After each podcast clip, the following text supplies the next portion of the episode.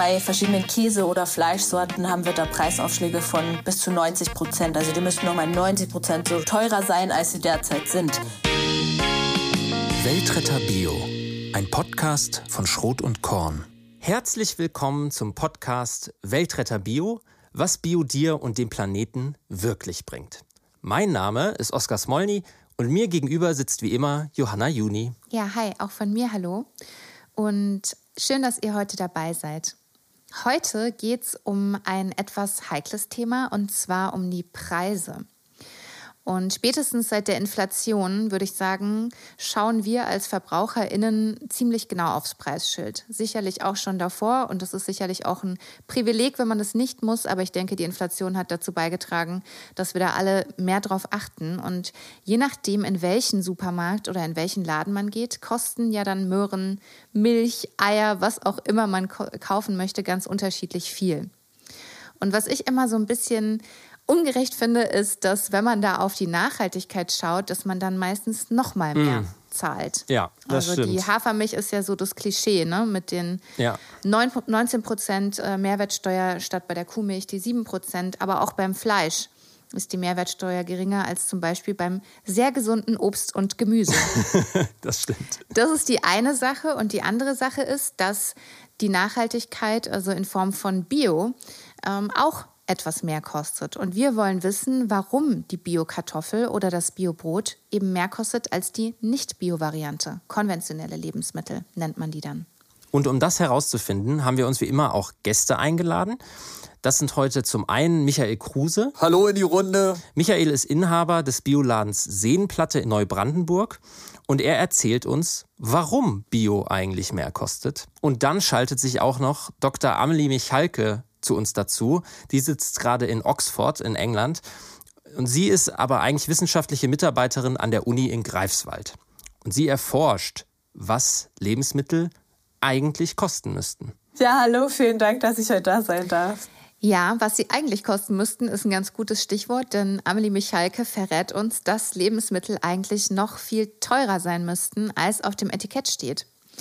Und das hat uns natürlich erstmal ja, geschockt, als wir das zum ersten Mal erfahren haben. Wir beschäftigen uns jetzt schon ein bisschen länger damit. Ja. Aber das ist natürlich erstmal eine unangenehme Botschaft für VerbraucherInnen. Da sei aber dazu gesagt, dass wir die Kosten von Lebensmitteln, die bei der Produktion entstehen, die Mehrkosten, dass wir die ohnehin schon bezahlen, nämlich durch unsere Steuergelder. Zum Beispiel, wenn Dünger ins Grundwasser kommen und das dann aufwendig gereinigt werden muss, bevor wir es trinken. Das erklären wir aber gleich nochmal ganz genau im Interview. Und manche von euch haben es vielleicht im letzten Sommer letztes Jahr mitbekommen. Da gab es nämlich eine Aktion, ganz medienwirksam, in Pennymärkten. Da haben die nämlich die wahren Preise oder die wahren Kosten, wie man auch sagen kann, aufs Preisschild geschrieben. Und das entstand eben aus dem Forschungsprojekt, an dem Amelie Michalke mitgewirkt hat und von dem sie uns gleich auch erzählen wird.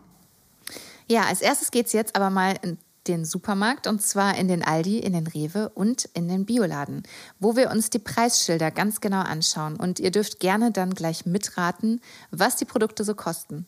Viel Spaß beim Zuhören. Ich habe jetzt was Kleines mitgebracht. Und zwar war ich vorgestern hier im Einkaufszentrum. Ich habe das Glück, ich musste gar nicht groß durch die Stadt fahren, sondern hier sind ein Aldi, ein Rewe und ein Bioladen direkt nebeneinander. Und um das Thema wahre Preise jetzt mal so ein bisschen zu veranschaulichen, habe ich was mitgebracht und würde euch erstmal schätzen lassen. Und zwar habe ich mir Kartoffeln angeguckt, was die so kosten. Erstmal die allergünstigsten. Also was kosten die günstigsten Kartoffeln jeweils im Aldi, im Rewe und im Ebel, hieß der Bioladen, in dem ich war. Was schätzt ihr? Dürft gerne einfach bunt durcheinander, was euch gerade so einfällt. Ich lasse jetzt mal den Michael, dem Michael den Vortritt, weil ich mache mir jetzt gleich zum Affen. Zu meiner Verteidigung bin ich ja gerade in England, da sind die Preise ganz anders. Okay, ja. dann, dann übernehme ich jetzt in diesem Moment natürlich bereitwillig die Verantwortung und äh, ohne dass ich in diesen Läden, ich sag mal, auf und ab gehe, ich tippe mal bei Kartoffel auf Kilo 49 Cent. Echt so günstig? Boah, das finde ich schon krass. Ich habe fast das Gefühl, also ich wäre eher jetzt, ich, ich weiß auch gar nicht, wann ich zuletzt Kartoffeln gekauft habe, aber ich wäre im Discounter wäre ich, glaube ich, so bei 1,30 Euro. Ja, wir treffen uns so in der Mitte. Also bei Aldi kostet das günstigste Kilo, das ich jetzt entdeckt habe. Ne? Das kann ja auch immer variieren. Ich habe jetzt im Aldi Süd geguckt. Mhm. 86 Cent das Kilo. Mhm. Mhm. Ähm, was schätzt ihr im Rewe? Auch das günstigste? Um die 2 Euro. Ich hätte, jetzt, ich hätte jetzt sogar den Aldi auch viel höher geschätzt. Aber wie gesagt, bin gerade am anderen Ende der, der Preiskette hier in England. Äh, 1,49 würde ich mal tippen. Oskar? Ich bleibe bei 1,30. Ja. nee, mich hat es tatsächlich auch überrascht. Da auch bei Rewe, das war allerdings eine Aktion. Also kann auch sein, dass die Aktion jetzt nur hm. temporär war. Ne? Aber 88 Cent. Also Aldi 86 Cent, ah, okay. Rewe 88 Cent. Und der Bioladen war tatsächlich der Preis, Michael, den du geschätzt hast, nämlich 1,49 das Kilo. Das passt ja, dass du den ja. Biopreis richtig einschätzt. Ja. Amelie, du forschst ja zu den Preisen von Lebensmitteln und sagst, dass alle Lebensmittel oder deine Forschung ähm, sagt, dass alle Lebensmittel eigentlich mehr kosten müssten. Das ist jetzt für mich als Verbraucherin, wenn ich mich jetzt mal in der Rolle der Verbraucherin sehe, natürlich erstmal nicht so eine tolle Nachricht. Alles müsste noch mehr kosten. Warum ist es dann so? Vielleicht kannst du das ja anhand von einem Beispiel mal erzählen. Ja, also wir forschen äh, zu den Warenpreisen, quasi zu den ökologischen Warenpreisen von, von Lebensmitteln, schauen uns also an, wie viel Umweltschäden kosten würden, die entlang von Produktionsketten anfallen. Und ähm, diese Mehrkosten, die hängen damit zusammen, dass einfach während Produktionsprozessen Emissionen ausgestoßen werden, Ressourcen verbraucht werden, Energie verbraucht wird und das natürlich einen, ja, einen Druck ausübt auf unsere Umwelt und so auch aus, äh, auf uns als Gesellschaft. Das heißt, wir zahlen ja eigentlich als Gesellschaft schon für diese Umweltschäden, die uns alle irgendwie betreffen. Also sei das jetzt mit ähm, irgendwelchen Extremwetterereignissen oder höheren Wasserkosten ne, ähm, aufgrund von einer Belastung des Grundwassers und dergleichen. Mhm. Wenn wir vielleicht nochmal auf ein konkretes Beispiel gehen, ich weiß nicht, was da für ein gutes Beispiel wäre, vielleicht Kartoffeln oder Milch, du kannst auch gerne ein anderes nehmen, wenn du möchtest. Was wäre denn da bei der Produktion etwas, was letztlich Folgeschäden und Kosten verursacht? Weil viele, die zuhören, glaube ich, die haben noch nie was von, von wahren Preisen gehört. Nehmen wir mal ähm, irgendein Ackerprodukt, sagen wir jetzt mal Kartoffel. Da passieren verschiedenste Produktionsprozesse, sei das vor dem Hoftor, also quasi alles, was vorher passiert, vor der landwirtschaftlichen Produktion. Die Produktion von Düngemitteln zum Beispiel, die wahnsinnig energieaufwendig ist. Ähm, wenn jetzt der Düngemittelhersteller Energie aus fossilen Rohstoffen nutzt, dann haben wir hier natürlich eine ganz große Auswirkung auf die Umwelt. Die Düngemittel, die kommen dann aufs Feld. Vielleicht kommen aufs Feld auch solche Sachen wie Pestizide. Pestizide wirken sich toxisch aus auf ähm, ja, Ökosysteme, aber natürlich auch auf menschliche Systeme. Mhm. Düngemittel sind sowas wie Phosphor oder Stickstoff. Und wir haben auch in Deutschland einen Überschuss an Stickstoff in unseren Böden. Das wäscht sich dann, wie gesagt, in zum Beispiel Grundwasser aus. Ähm, in Deutschland haben wir sehr hohe Nitratbelastung aufgrund von Stickstoff in unserem Grundwasser. Und das sind alles solche Dinge, die da passieren können und die eben dann Auswirkungen haben auf die Umwelt und auf uns als Menschen. Genau, Johanna hat vorhin gesagt, dass die meisten von unseren Hörerinnen und Hörern vielleicht diesen Begriff wahre Preise gar nicht unbedingt kennen. Wo er uns aber schon mal begegnet sein kann, war eine Aktion, die ihr oder die das Forschungsprojekt, das, in dem du mitarbeitest, zusammen mit Penny durchgeführt habt, dem Discounter. Was war das denn für eine Aktion und was genau habt ihr da gemacht? Ja, also wir haben mit Penny ähm, in 2020 die erste Aktion durchgeführt. Dort haben wir in einem Markt in Berlin damals ähm, neun Produkte berechnet mit ihren wahren Kosten. Also wir haben quasi alle diese Folgeschäden, von denen ich gerade gesprochen habe, zusammengefasst, berechnet und dann eben die Schadenskosten, die daraus entstehen, kalkuliert und haben dann diese Produkte in dem Markt ausgestellt mit den zwei Preisschildern, also mit dem Marktpreis und dann eben mit dem Preis der wahren Kosten. Und das war eine Informationskampagne, das konnten sich Kunden in dem Markt anschauen. Das war in Berlin-Spandau damals. Ähm, und sich mehr dazu informieren. Und diese Kampagne haben wir jetzt weiter ausgebaut und haben jetzt im Sommer, im August 2023, für eine Woche lang in allen Pennymärkten in ganz Deutschland neun verschiedene Produkte mit diesen zwei Preisschildern ausgeschrieben. Und zwar nicht nur als Information, sondern tatsächlich, wenn sich KundInnen entschieden haben, diese Produkte zu kaufen, dann mussten sie auch den wahre Kostenpreis zahlen. Und ähm, diese wahren Kosten, die draufgeschlagen wurden auf den normalen Marktpreis, die hat dann Penny an ein ähm, Nachhaltigkeitsprojekt gespendet, an den Zukunftsbauer. Die arbeiten gemeinsam mit ähm, familiären landwirtschaftlichen Betrieben zusammen an der Energieeffizienz auf den Höfen. Und alle Produkte, die jetzt da in der Penny-Kampagne ähm, inkludiert waren, die Kundinnen mussten die natürlich nicht kaufen. Also das waren alles irgendwie substituierbare Produkte. Wenn ich eben jetzt den Käse, der da drin war, nicht kaufen möchte, dann greife ich halt zu dem daneben. Aber wir wollten einfach sehen, wie sich Kundinnen auch verhalten, ähm, wenn ja Preise angehoben werden aufgrund ökologischer Faktoren. Ich würde noch mal bei den wahren Preisen jetzt einhaken. Ich weiß nicht, ob du das anhand von einem Beispiel vielleicht sagen kannst. Ich weiß, Kartoffeln ist jetzt wahrscheinlich schwierig aus dem Kopf, aber vielleicht hast du eine Sache, wo du sagen kannst, da kostet das normale Produkt den Preis XY und es müsste eigentlich um so und so viel teurer werden. Also wir haben äh, uns ja verschiedene Lebensmittel angeschaut und je mehr wir so in die tierische Richtung halt auch gehen, desto komplizierter werden Prozessketten und desto teurer werden dann auch diese wahren Kosten einfach. Und ähm, bei verschiedenen Käse- oder Fleischsorten haben wir da Preisaufschläge von bis zu 90 Prozent. Also die müssten nochmal 90 Prozent so teurer sein, als sie derzeit sind. Wir haben ähm, da immer einen Unterschied eben zum Bioprodukt. Zum einen, weil der Grundpreis schon äh, natürlich höher liegt als beim konventionellen Produkt, aber weil eben auch diese Warenkosten geringer sind. Ähm, und ich wollte noch auf das vegane ähm, Ersatzprodukt, was wir auch noch berechnet haben, eingehen. Das war so ein äh, veganes Schnitzel. Und also ein ganz einfaches Produkt aus Weizenprotein, also eigentlich halt Weizen. Ähm, und da haben wir einen Preisaufschlag von nur 5%. Liegt natürlich auch daran, dass diese veganen Ersatzprodukte relativ teuer angeboten werden am Markt, ganz klar. Aber Weizen ist halt eine kurze Prozesskette, passiert nicht so wahnsinnig viel. Wahre Kosten, das klingt jetzt erstmal ganz schön kompliziert, ist aber im Grunde ganz einfach. Ich würde es an der Stelle nochmal zusammenfassen, bevor wir im Interview weitergehen. Und zwar haben wir jetzt erfahren, dass Lebensmittel von der Erzeugung bis zum Einkauf Auswirkungen auf die Umwelt haben und auf uns Menschen. Auswirkungen, die Geld kosten, die sich aber nicht im Verkaufspreis spiegeln. Und zu diesen wahren Kosten, wie sie sich nennen, gehören vier große Faktoren. CO2-Emissionen, die Wasserverunreinigung, was wir schon gehört haben, die Bodenbelastung durch den Ackerbau und auch gesundheitliche Schäden, zum Beispiel durch Pestizide. Bei Penny wurden diese wahren Kosten aufs Preisschild geschrieben. Wenn wir uns jetzt mal einen Master Marchese zum Beispiel anschauen, lag der Verkaufspreis im Sommer 2023 bei rund 2,50 Euro. Obendrauf kämen dann, wenn man die Warenpreise einberechnet, die Kosten für Klima, Wasser Boden und Gesundheit. Und am Ende hätte man dann einen Preis von, na, ratet mal, 4,84 Euro. Das ist echt heftig. Also fast doppelt so viel. Ja. Der Aufschlag, den die wahren Preise verursachen, ist bei Bioprodukten kleiner. Das liegt daran, dass Bioanbau weniger Umweltschäden verursacht als Lebensmittel, die nicht ökologisch hergestellt werden. Und Umweltschäden sind eben sehr, sehr teuer. Wenn man im Supermarkt die wahren Preise sehen könnte, würden sich Bio- und konventionelle Produkte also angleichen. Der Bio-Joghurt würde dann am Beispiel von unserer Penny-Aktion 37 Cent mehr kosten, der normale Joghurt aber noch mehr, nämlich 45 Cent mehr.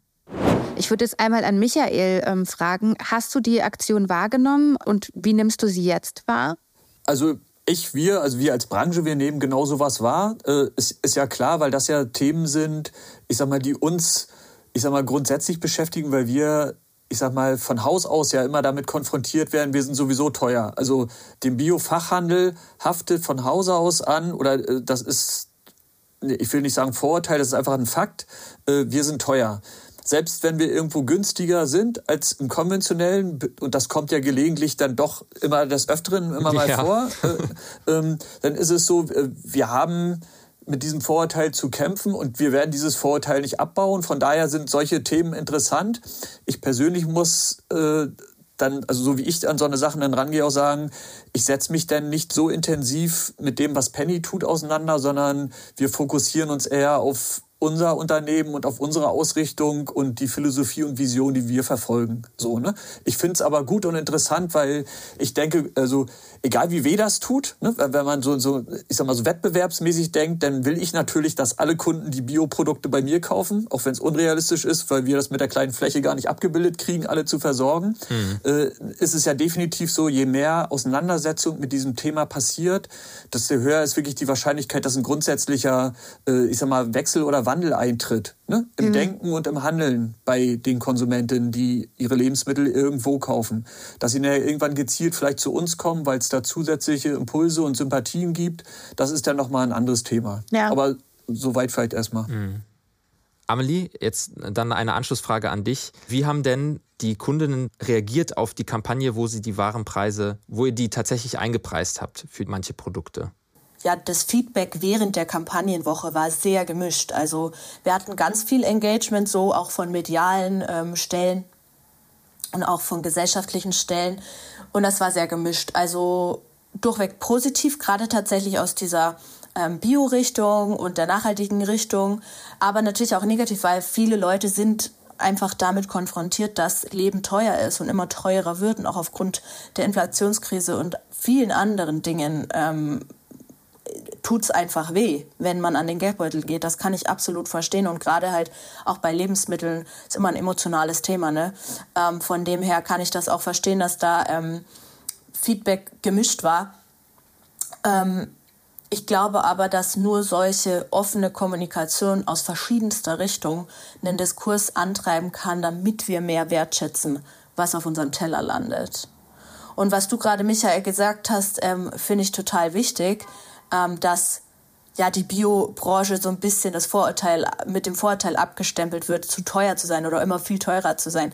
Und genau dem wollen wir entgegenwirken, weil wenn man aufzeigt, dass je naturnaher Produktion ist, desto günstiger ist sie für uns und desto sinnvoller ist sie für uns als Gesellschaft. Ich glaube, dann kommen wir einfach dahin zu sehen, wie auch finanziell sinnvoll ähm, eine naturnahe Landwirtschaft ist. Ja. Ich würde jetzt nochmal auf den Anfang zurückkommen und euch erzählen, was die oder euch fragen, besser gesagt, was die Bioprodukte jeweils gekostet haben. Also ich habe mir auch natürlich die Biokartoffeln angeschaut und da war ich tatsächlich etwas überrascht. Ähm, da ist nämlich das eingetreten, was der Michael für, für die, die gut aufgepasst haben, vorhin schon mal so ein bisschen angeteasert hat. Und ähm, ja, was schätzt ihr dann, was die Bio-Kartoffel, also wir haben jetzt vorhin gehört, ähm, Kilo, Kilo Kartoffel günstigste bei Aldi und Rewe 86 bzw. 88 Cent. Was schätzt ihr dann, was das Ganze in der Bio-Variante kostet? Die also an dieser Stelle dann äh, Bio von Aldi und Bio von Rewe? Genau. Okay, ja. Genau. Also die Bio-Kartoffel das Kilo bei Aldi. Nochmal zum Vergleich. Das ein Euro. Sag jetzt mal ja. ein Euro. Ich sag 1,30. Sehr gut. Also bei Aldi ähm, war die Biokartoffel das Kilo tatsächlich 1,33. Oh, okay. Beim Bioladen bleibt es natürlich gleich, ne? Also ist ja logisch. Da hatten wir vorhin einen Preis von 1,49. Und was schätzt ihr jetzt, was ähm, das Kilo im Rewe kostet? Die Biokartoffel, das Kilo im Rewe? Ich tendiere zu mehr, mehr, mehr. Ich glaube irgendwas um die 2 Euro. Mhm. Dann mache ich, äh, wer, wer nichts riskiert, der nichts verliert. Äh, 2,49. Nee, ist ganz so viel nicht, aber tatsächlich 1,86. Also die Biokartoffel ist okay. im, im äh, Rewe teurer als im Bioladen. Mhm. Ähm, was ich nochmal sehr spannend finde, weil so dieses Vorurteil von wegen, was Michael vorhin angedeutet hat, der Bioladen ist immer am teuersten, stimmt eben gar nicht. Ähm, also kann man gerade an so einem Produkt wie der Kartoffel ganz schön sehen. Mhm. Michael, warum ist denn Bio überhaupt teurer als nicht Bio? Also so vom vom Grundgefühl würde ich bei uns sagen, dadurch, dass die Produkte einfach von Hause aus, also wir kaufen sie zu einem zu Preis X ein und das ist der Preis, den uns beispielsweise ein regionaler Produzent sagt und dieser regionale Produzent muss einen Preis oder die Produzentin, die müssen einen Preis realisieren, mit dem sie existieren können und alle, ich sag mal, umfassenden Kosten drumherum äh, ich sag mal, auch bewerkstelligen können. Und dann sollten sie, auch, sie und ihre Mitarbeiterin auch noch davon leben können. So, und dadurch, dass wir gerade in diesen Biostrukturen ja immer noch sehr kleinteilig agieren und gerade wir jetzt als, ich sag mal so, als ein regionaler Bioladen, der versucht auch möglichst viele, also viel aus regionalen Netzwerken rauszuziehen. Wir haben mit einem ganz anderen Arbeitsaufwand zu tun. Die Betriebe sind wesentlich kleiner. Das heißt, überall kommt dieser Faktor ich sag mal, Wirtschaftlichkeit, Effizienz Ne? Und es ist dann einfach logisch. Mhm. Ich würde noch mal ganz kurz zusammenfassen und trennen, damit das gut verständlich ist. Also vielleicht können wir noch mal ja. festhalten, ähm, Bioprodukte sind an sich oder die wir uns jetzt auch angeguckt haben, ähm, sind ein bisschen teurer, weil ähm, die Herstellung von Bioprodukten einfach kostenintensiver ist. Ne? Also die, die Landwirtschaft, die da betrieben ist, das haben wir auch in der letzten Podcast-Folge mhm. ein bisschen erklärt, wer da noch mal reinhören möchte. Ähm, da, ist, da kommt einfach raus, Bio ist kostenaufwendiger, allein schon in der Herstellung und deswegen etwas teurer. Jetzt ist aber auch noch on top so, dass eben sozusagen die Warenpreise dazu kalkuliert werden müssten. Amelie, genau. Du hast ja vorhin gesagt, dass bei konventionellen Produkten, die müssten 90 Prozent teurer sein. Das ist natürlich, da denkt man erstmal, wow, das ist, das ist krass. Bei, bei Käse hast du, glaube ich, das Beispiel angeführt. Ne? Kann man jetzt nicht bei allen Produkten pauschal sagen. Ähm, es differenziert sich wahrscheinlich ähm, immer ein bisschen, aber bei Käse wären es 90 Prozent. Hast du da auch einen Wert für Bio? Also wie viel da ungefähr wären? Genau, also ähm, ich hatte vorher das Beispiel angeführt mit dem äh, konventionellen Käse, wo wir ungefähr bei 95 Prozent liegen. Wenn wir uns das Ganze jetzt in Bio-Qualität anschauen, sind wir bei ungefähr 70 Prozent. Also schon auch ein enormer Aufschlag, aber im Vergleich einfach wesentlich geringer. Mhm. Aus unserer Sicht sind diese Warenkosten beim Bio-Anbau geringer, weil einfach solche Dinge wie synthetische ähm, Stickstoffdünger oder Pestizide und dergleichen nicht verwendet werden oder in wahnsinnig geringer Menge verwendet werden, wenn sie denn verwendet werden. Also da weniger Auswirkungen schon mal anfallen, aber auch schon während der Produktion ja ähm, ja, Prozesse mit integriert sind, die solche wie, sogenannte Biosystemdienstleistungen darstellen, die also eine Leistung, eine positive Leistung quasi für die Umwelt und für die Gesellschaft darstellen. Und das sind jetzt so Sachen wie, es wird Humus aufgebaut ähm, im Bioboden quasi oder ähm, was natürlich Biodiversität fördert, was ähm, eine Resilienz auch an Boden fördert. Oder es wird auch, es gibt auch andere Preisstrukturen für die ähm, Menschen, die arbeiten entlang dieser, ähm, dieser ja, Prozessketten. Ähm, ja, und, und diese Biodis Biosystemdienstleistungen sind eben positive Leistungen, die schon, die ja kosten quasi entlang der äh, Produktionskette und die den Biolandbau quasi kosten und so auch den Preis steigern lassen, aber eben Positives schon mit inkludiert ist. Michael, auch für dich wäre es schwierig, gehe ich mal davon aus, in deinem Bioladen jetzt die Warenpreise zu verlangen. Wenn wir das gerade gehört haben, wären 70 Prozent teurer, wäre dann so ein äh, Bio-Käse. Könntest du das machen? Sagst du so, nee, das ist einfach nicht drin? Oder gibt es auch einfach jetzt schon im Laden Menschen, die wegen dieser der aktuellen Preise einfach auch schon auf dich zukommen und sagen so, uff, das ist aber ganz schön teuer bei uns, weil wir eigentlich gerade gemerkt haben, bei vielen Produkten ist es gar nicht unbedingt immer der Fall. Mhm das ist auf jeden Fall, also für mich ein zweischneidiges Schwert, weil es gibt sozusagen einerseits diese unternehmerische Seite äh, in mir, die sagt, äh, ich möchte das Unternehmen so gestalten, dass wir davon, also dass wir weiter existieren, dass wir angenommen werden, dass die Produkte auch bei uns gekauft werden, die wir führen.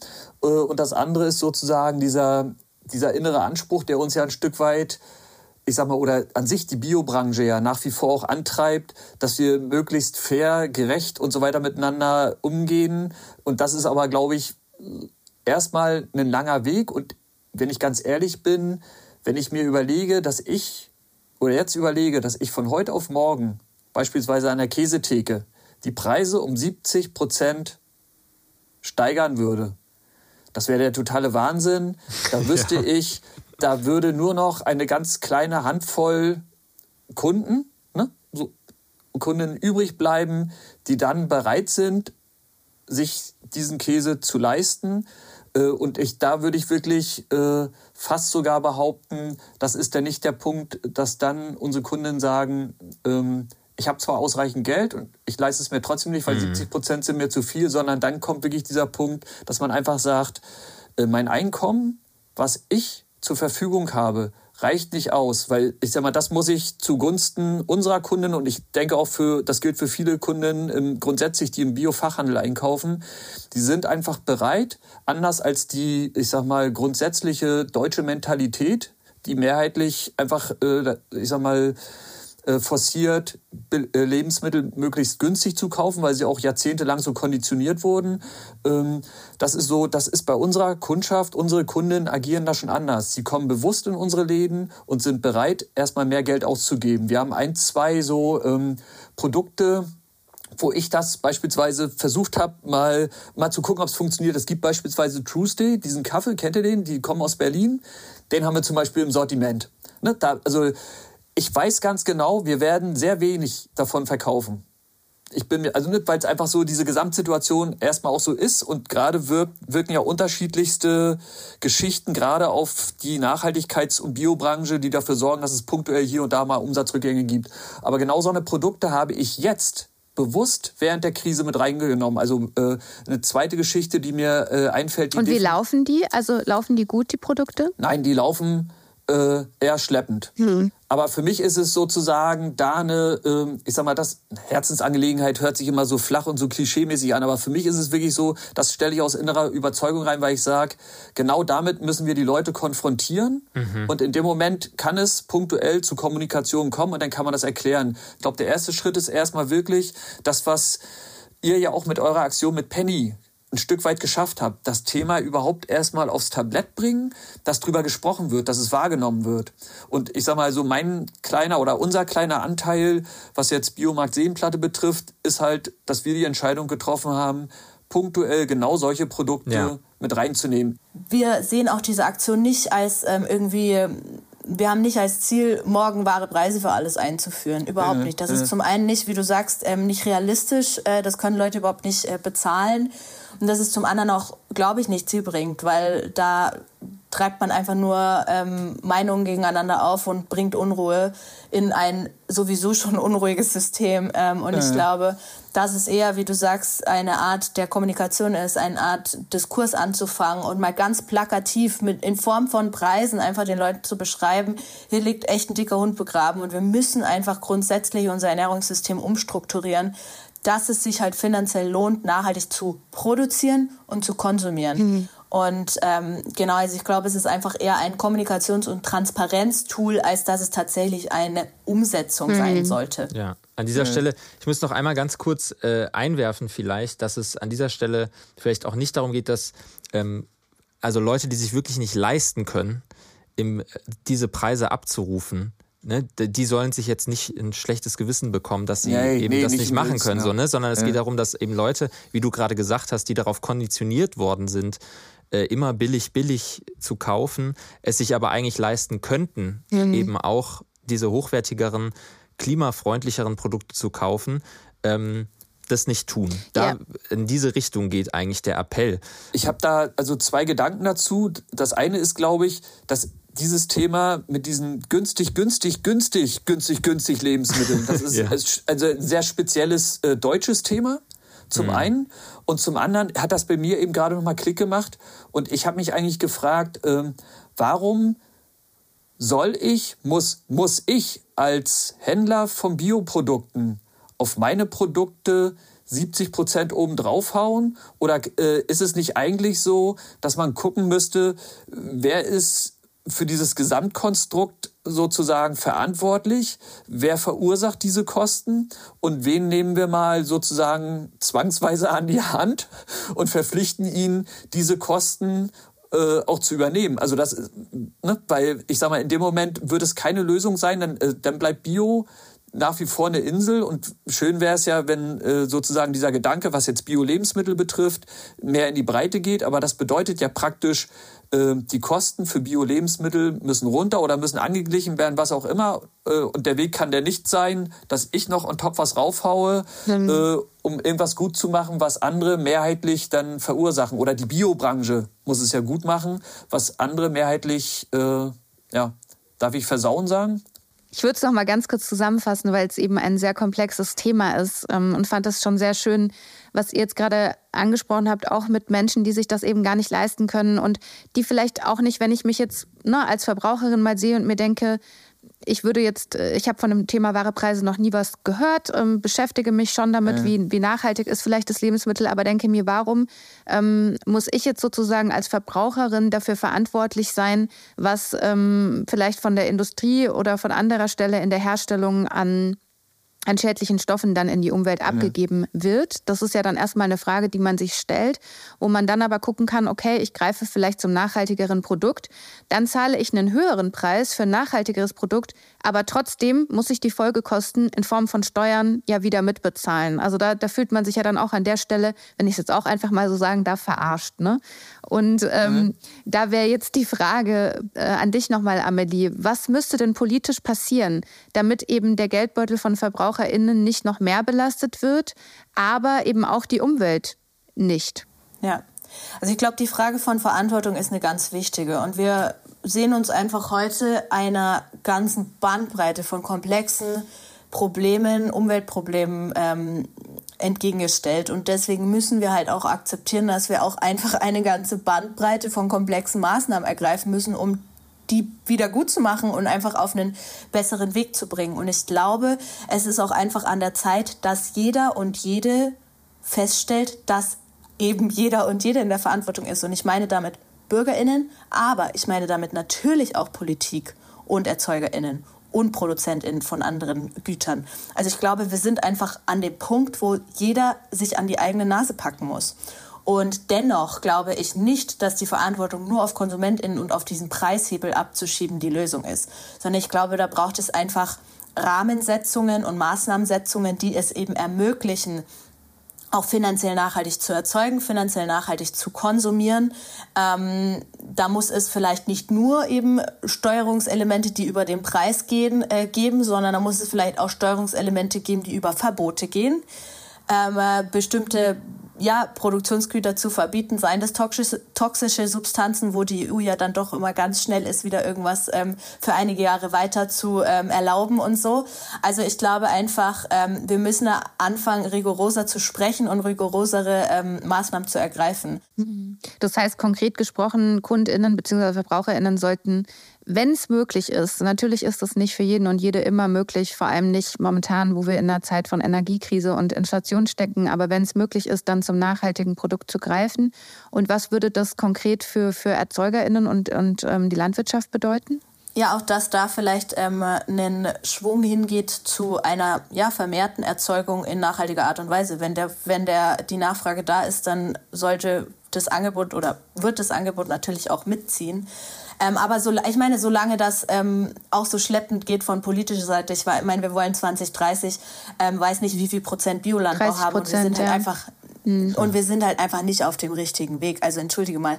Ähm, ich weiß nicht, das muss halt einfach jetzt wirklich aus aller Richtung mal passieren. Mhm. Und ähm, ja, klar äh, sollten KonsumentInnen, wie ich gesagt habe, ihre eigene Verantwortung erkennen und auch ergreifen, aber das sind nicht die einzigen. Ja. Und tatsächlich ist es ja auch manchmal nicht ähm, möglich finanziell. Was ich aber nochmal sagen will und ähm, nochmal deutlich machen will, wir zahlen gerade schon dafür, dass wir unsere Umwelt vernichten. Mhm. Also ich meine, wir müssen sowieso dafür zahlen, eben wie gesagt, entweder mit dem Geldbeutel oder halt mit Einbuße von Lebensqualität und dergleichen. Ja. Also es ist jetzt nicht so, als würden wir das alles for free machen. Ja. es ist so, genau, es ist so ein komplexes Thema, weil es so abstrakt wird manchmal, ne? Also, aber die Zahlen sind da, man erfährt es am eigenen Leib, man äh, kriegt es irgendwie mit.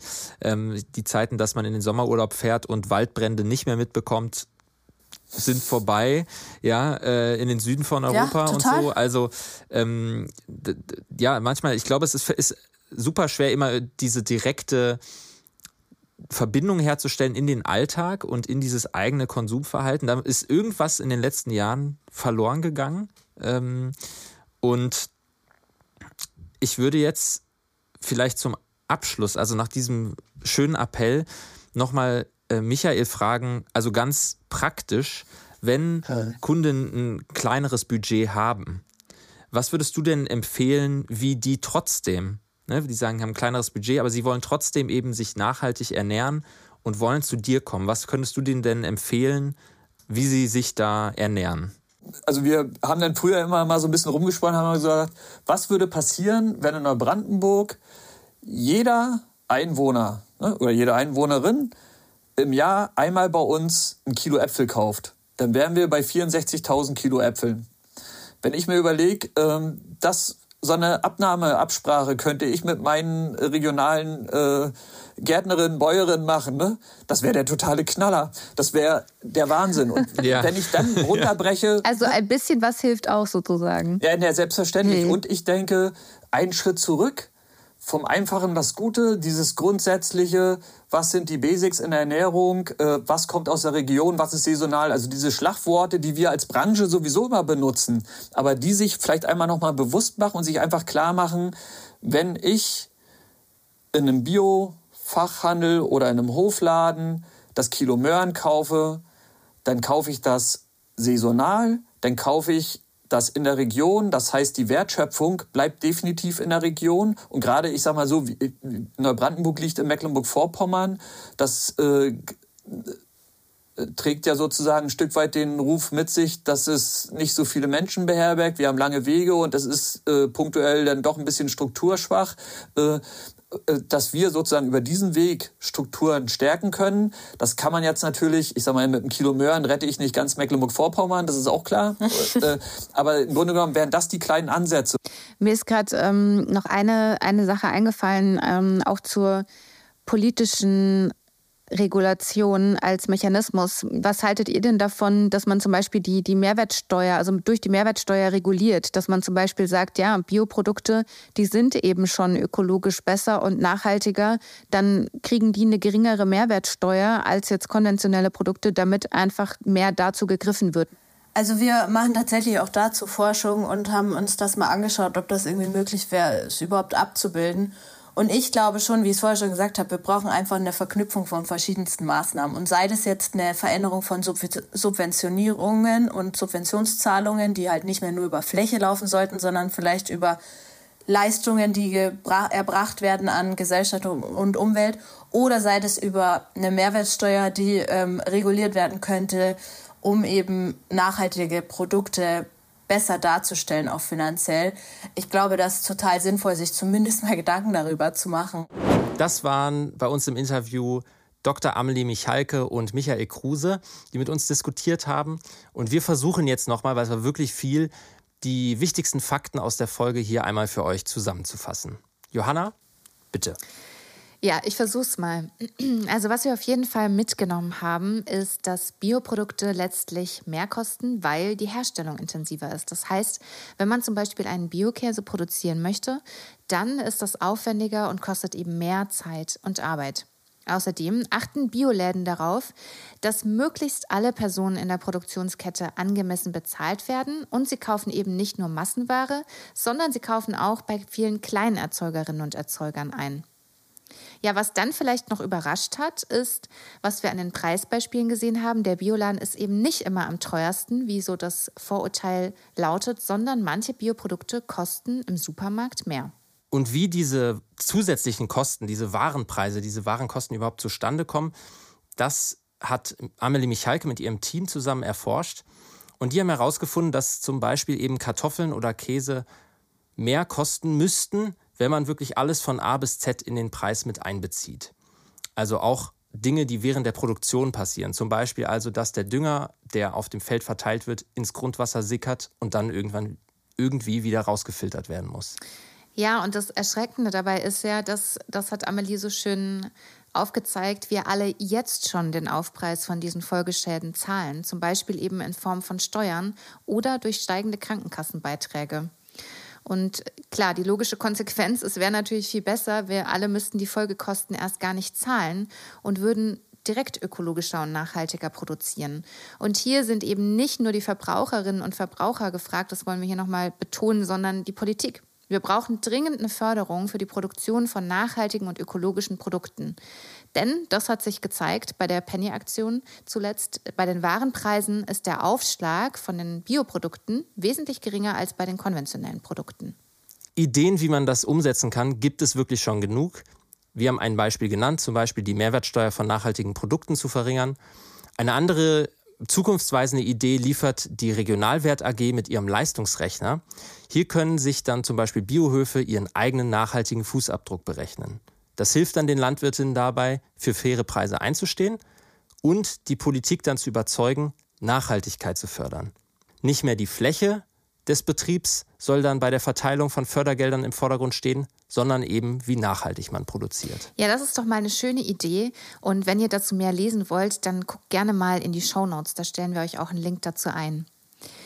Jetzt heißt es erstmal vielen Dank, dass ihr dabei seid und wir würden uns total freuen, wenn ihr die Folge teilt, damit möglichst viele Menschen von eben solchen nachhaltigen Ideen erfahren. Und klar, ihr könnt natürlich auch gerne unseren Podcast abonnieren bei Spotify oder uns eine Bewertung dalassen. Da freuen wir uns auch immer drüber. Und am 15. gibt es wie gehabt die nächste Bio-Weltretter-Folge. Mein Name ist Johanna Juni und das letzte Wort hat wie immer Oskar Smolny mit Bio ohne Bullshit. Beim letzten Mal haben wir euch erzählt, dass europaweit in Dänemark am meisten Bioprodukte gekauft werden. Heute setzen wir noch eins drauf. Wieder in Dänemark gibt es nämlich eine Pestizidsteuer. Das heißt, Lebensmittel, die mit dem Einsatz von Pestiziden hergestellt werden, sind teurer. Weltretter Bio, ein Podcast von Schrot und Korn.